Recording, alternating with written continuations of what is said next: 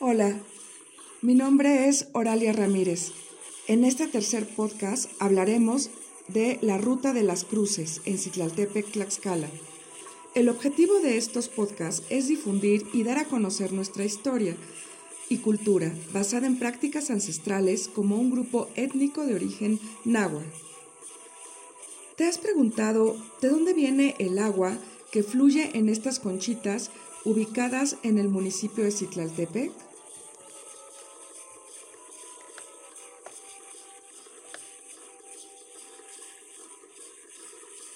Personas de la comunidad y la marcha cicloturista Pelotón Citlaltepec realizaron un recorrido de las cruces desde el centro de San Pablo hasta el nacimiento de agua, ubicado en la montaña sagrada Malinzi o Matlalcuellet, el domingo 2 de mayo del año 2021. Las voces ancestrales en lengua originaria de pobladores tlaxcaltecas de Citlaltepec de Trinidad Sánchez Santos se revelan hasta el día de hoy, al nombrar 13 lugares durante el camino al nacimiento, sendero donde todos tenemos una historia que contar. Es precisamente este cúmulo de huellas andadas lo que lo sostiene y fortalece como parte de nuestra cultura espiritual en conexión con la Malinzi. Empezamos en un antiguo pilancón con bebederos para el ganado, Ahí se encuentra la primera cruz. Cerca de ahí venden leche de cabra y de vaca, lista para preparar atoles de maíz al calor de los fogones en el pueblo, durante las primeras décadas del siglo XX. La segunda cruz fue colocada muy cerca de la escuela Mariano Sánchez. Antiguamente se encontraba a pie de un árbol de sabino. Tenía el nombre de Tlaixco, en lengua Mexicana se refiere a la parte delantera, algo enfrente de la cara de la gente. En ese lugar había muchos ocotitos. Celebraban también las misas de San Isidro Labrador, los días 15 de mayo a mediados del siglo XX. Después, continuamos caminando junto a la antigua cañería que conducía el agua del nacimiento hacia la tercera cruz ubicada en donde estuvo la ladrillera de don Chuchito Rendón, antes de llegar al puente de la autopista.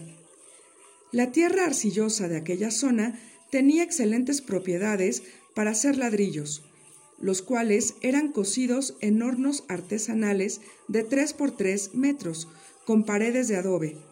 Los colocaban sobre una parrilla calentada por ramas de ocote. Tenían que esperar de 3 a 4 días para descargarlos y venderlos en Guamantla y Acajete. Los ladrillos también fueron empleados para edificar hogares para los habitantes de Citlaltepec hasta la década de los 60 del siglo XX. La cuarta cruz fue colocada en el rancho de San Bernardino, en el lado norte del Machero.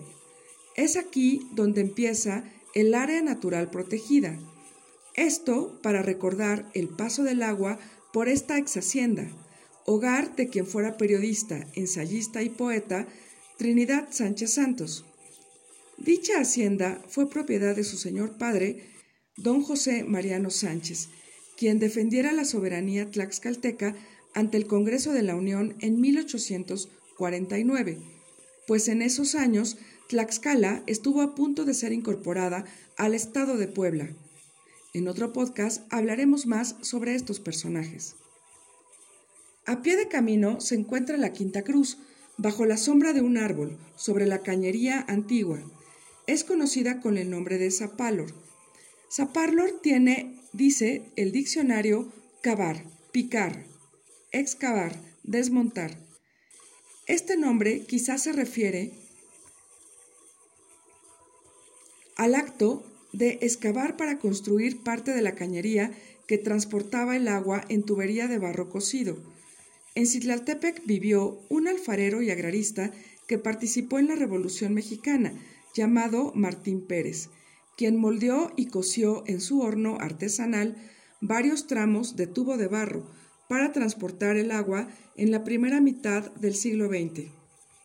La Sexta Cruz recibe el nombre de Tlacopan Hueyitlan, en lengua náhuatl significa superficie grande o cerca del gran oriente, punto cardinal por donde sale el sol. Aquí empezaba el monte, camino por donde atraviesan los tubos de hierro que transportan el agua hasta el día de hoy. Siguiendo el camino está una séptima cruz situada en medio de unos predios de labor.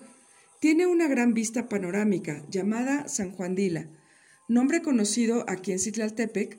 Muy cerca de ahí se encuentra un hidrante con su llavecita para tomar agua del nacimiento. También hablaremos de este nombre en otro podcast. En esa misma ruta se encuentra la octava cruz, en un lugar llamado Tecorral, muro pequeño elaborado con piedras apiladas sin ninguna clase de cemento, palabra compuesta por tetl, que en lengua mexicana significa piedra, y del español corral. Corral de muro de piedras. También es conocido por la fábrica, pues a mediados del siglo XX había una pequeña factoría que extraía la resina de los árboles de ocote. Pisando una alfombra de ocochal junto a un bebedero de piedra, mejor conocido como el pilancón del bosque, destinado para saciar la sed del ganado que iba camino del monte, rumbo a potreros, como hielosóchil, teletra, teletra, caperote y palo de sal. Al término de las labores del campo, subía el ganado al monte para pastar y recuperar fuerzas para la siguiente temporada de trabajo. Se quedaba allá varios meses. Eran guiados por una yegua llamada la reina. Tenía una estrella blanca en la frente y era de color café. Cuando los cuidadores perdían al ganado, buscaban rastros de cascos redonditos de la reina para ubicarlos en la Malinzi. En este lugar se encuentra la novena cruz. Más adelante, a lo largo del sendero, hay una línea recta diseñada con piedras. Tenía la función de proteger a la antigua cañería. Ahí se encuentra la décima cruz, sobre una piedra de bola. Recibe el nombre de Cuacuapantzin. Se refiere al lugar sobre la arboleda en idioma mexicano. Había un encino muy grande. Este lugar servía de descanso para los pobladores que año con año subían cada 19 de enero.